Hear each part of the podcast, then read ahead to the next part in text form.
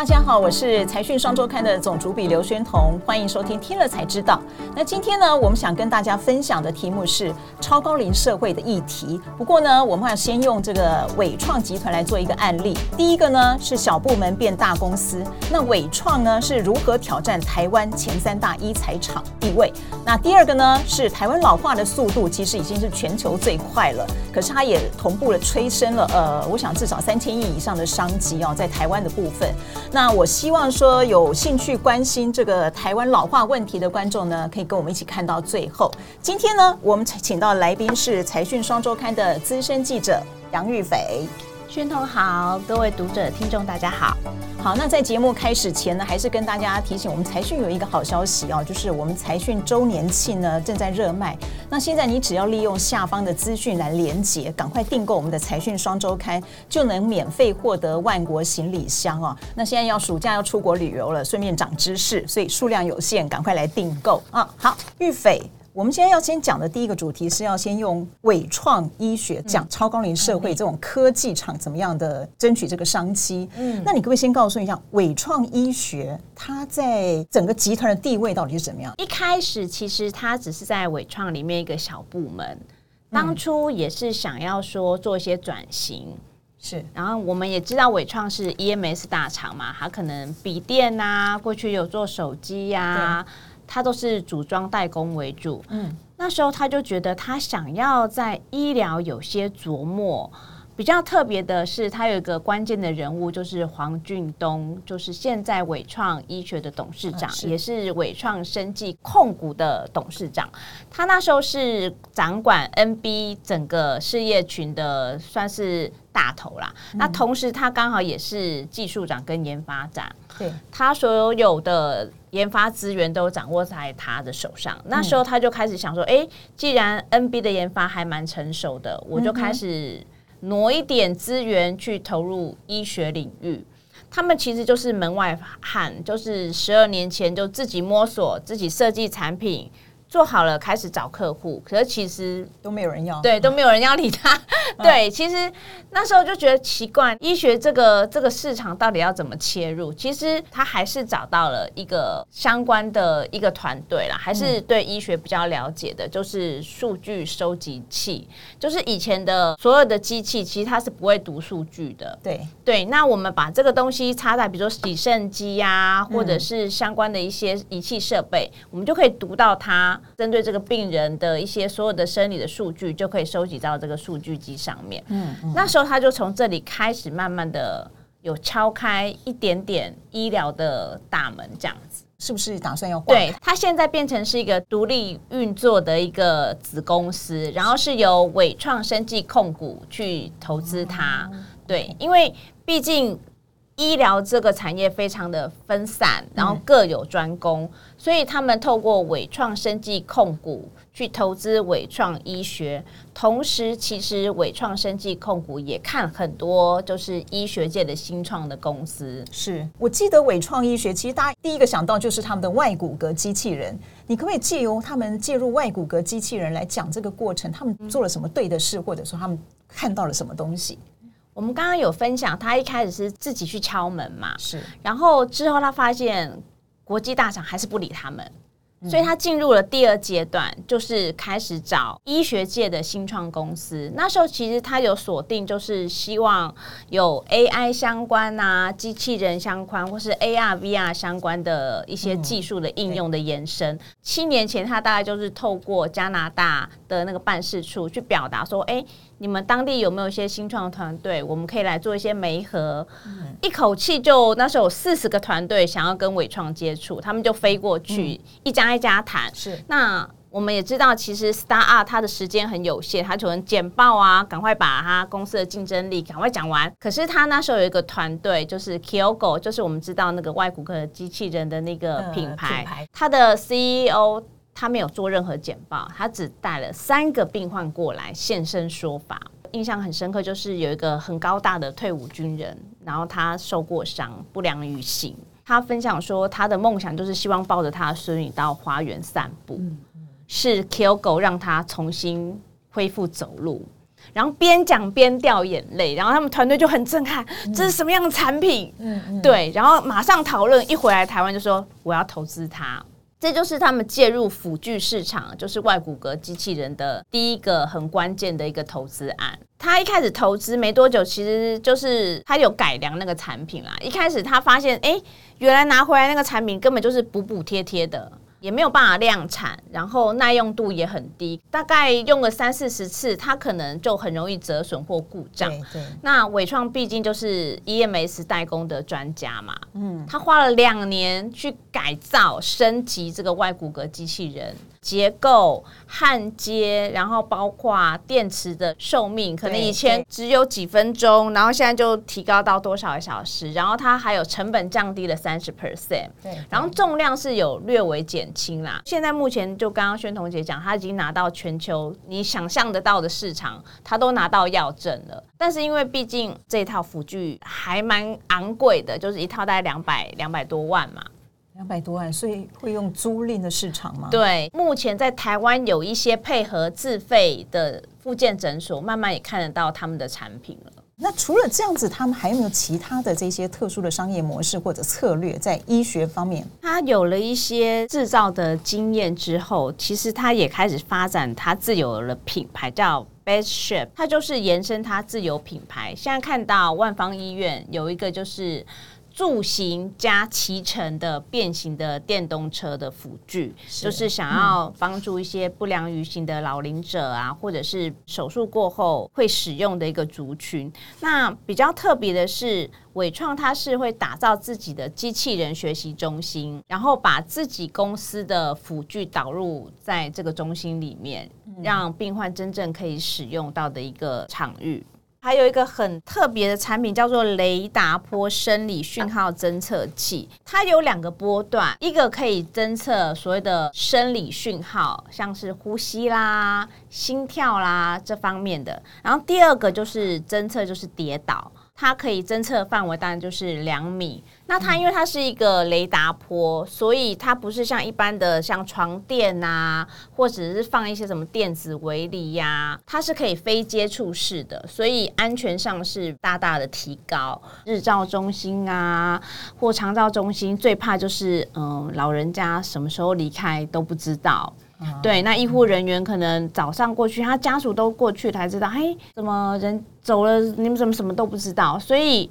基本的这种生理讯号的侦测之外，其实还有很多的场域，现在也越来越多。他那天有分享，比如说像坐月子中心的小婴儿，嗯，他的呼吸是不是有什么问题？进而就会知道，哎，他的心脏。可能有心事的问题，他可能呼吸急促，诶，可能他的发烧了，或是怎么样？卫浴品牌的大厂居然也主动找上门，就是想要在洗澡的时候，因为他不是用 monitor 嘛，如果是 monitor 看，他有一些隐私的问题，但是因为他是用雷达波侦测，洗澡的时候如果跌倒了，他是不是透过这个雷达波就可以警示？其实他的刚讲雷达波是从 MIT 麻省理工学院这边授权过来的嘛。那其实这两件事情，你会看到，就是说，像他外骨骼机器人是用投资去投资其他新创公司，那这个雷达波这种就是从学校授权过来，然后他从这些接触新技术，然后再慢慢自己改良，或甚至推出自己的自有品牌，这是台湾的这个科技大厂的一个切入高龄科技的一个商业模式啊。那可不可以请教玉斐，他们现在到底有没有赚钱呢？去年终于赚钱了。我们从它的营收结构来看啊。CDMO 就是专业委托代工的这一块，其实还是占居多啊，大概有八成。嗯嗯、那他们其实也透过投资一些新创团队，其实有一些很多的检测设备，对，开始去练兵。所以他目前有很多相关的医材的代工，现在都已经打入到美国或欧洲的一些医材大厂。过去几年因为疫情的关系，缺晶片。他们协助客户找到晶片，或是有一些替代方案，让客户的产品可以顺利出货。大家也知道，因为地缘政治的影响嘛，很多美国的客户其实不希望是中国制造。开始，他们台湾这边其实制造上面也开始有优势。不过，我之所以要问这个问题，是要告诉大家说，其实啊，你看，呃，其实黄俊东董事长他讲过，他之前掌管的那个事业部门是四千亿的营收，嗯、然后到了这边只有几亿元的营收。对，其实这个就是告诉大家说，其实呃，这是一个非常辛苦的路。我们以伟创，它有这么大的资源在后面，他们依然是苦熬了十二年，才渐渐慢慢开花结果。嗯、那为什么现在开始可以开花结果？重点就是台湾进入所谓的超高龄社会，那是全球速度最快的。所以全球速度最快，就是说我们国际上有一个大概的范例，就是说六十五岁以上的老人，如果占全部人口呢比例大概七百分之七的时候，叫做高龄化社会。到了十四趴的时候叫高龄社会，那超过二十二十一趴，这个就叫做超高龄社会。那台湾呢，在二零一八年就已经变成。呃，高龄社会，可是呢，二零二五年根据我们的国发会推估，我们就会变成超高龄社会，等于花了七年的时间，我们就已经从高龄社会转到超高龄社会。日本是最老化最严重的国家，可是他们当年也是差不多十年、十一年才变成超高龄社会。所以我刚刚一开始题目在讲说世界第一，其实台湾这个世界第一是很。是一个危机哦，对，就是说我们的老化速度非常非常快。嗯，那也因为这样子，所以呢，就渐渐这个相关的这些高龄科技的业绩的营收也会慢慢出来。你可不可以帮我们讲一下？就是说，虽然说我刚刚讲的问题是一个危机哦，可是呢，其实它还是有一点曙光的。我们要把一些危机怎么样转变成商机，变成一个机会。你觉得最大重点在哪里？我们可以看到数据统计，就是战后婴儿潮有三高，就是寿命高、学识高，其实他们的财富也是相对富有的。对，对，所以他们为了退休或者是老龄之后的生活，可以付出更多的。的经费去协助他未来的生活的照顾嘛。那德国或日本的经验可以看到，大家都还蛮有钱的，但是有时候不见得是钱的问题，就是他到底钱拿出来可不可以找到相对应的，像居家派遣的一些服务啊、日照啊、长照啊这些场域能不能做得更好？这些管理可不可以做得更好？对，刚才玉斐的重点，第一个就是说，我们刚刚讲说，怎么样把危机变转机哦，高龄化社会的问题。第一个就是战后婴儿潮，其实大家应该知道，第二次世界大战之后的一九四六年开始哦，大家会认为那个叫做全世界最大一波的战后婴儿潮。那大概一九四六到一九六四年那个附近那二十年叫战后婴儿潮的人，其实他们是非常努力的。这一群人是从农业社会一直跳跳到。现在的 AI 社会，他经历过多少？而且要创造世界的奇迹。所以他刚刚讲，呃，玉斐刚刚讲到了战后婴儿潮的三高，他们不止学识高，财富也高，然后寿命也很高，因为现在的医疗越来越好了。所以我们现在就是要怎么样拿出对等的服务。你现在看到的台湾的高龄科技，大概都应用在哪一方面？大家所知道可能辅具嘛，因为现在辅具有各式各样，然后不断的创新，然后可以针对一些疑难杂症去做一些解决方案。那比较特别是，我们可以看到有一些 App，老人啊聚会场合，他会玩一些小游戏。然后如何透过附件提高他的心肺功能，活化脑力？透过一些互动的 App，让他们更愿意去投入做一些这样附件的动作，让失能者能够多一点点生活自理的能力，那你的这个照护人力就会稍微减轻。另外一个就是说失智症，你怎么样活化你的脑部或者你的肌肉，这些都很重要。还有慢性病的控制，你采访非常多科技大厂，那种健康管理是最多的。对，像是 App 啊，里面可能就可以每天侦测你走几步啊，或者是它会记录，以前可能健检报告你可能做了，它就一本厚厚的丢在书柜里面。现在没有，你所有的健检资料，甚至你以后所有你看病的资料，都会在你的 App 里面记记录下来。所以他甚至以后如果有互动的话，你可能就线上可以有一些。课程的学习，或者是跟营养师的沟通，其实上面都可以有一些建议，做一些安排，这样子。还有像那个人保这些，人保一开始投入是因为长照二点零的一个方案，去拜访了居服派遣机构，发现他们其实非常传统，以前可能派遣员啊回来都用手工抄写我的出勤记录，或者是手写报告，我今天照顾了谁谁谁，然后大概照顾的怎么样，全都是在一一张 A4 纸上面进行。那你有没有写对？管理者也想要了解到底这些居服员的状况，所以他们开发了一个 App，就是不管是居服督导员、还有业者、还有居服员、还有被照顾的家属，其实他们只要输入他们身份，这个 App 里面就会很清楚知道居服员什么时候来，然后他接下来他会做一些什么例行性的一些居服的一些工作内容，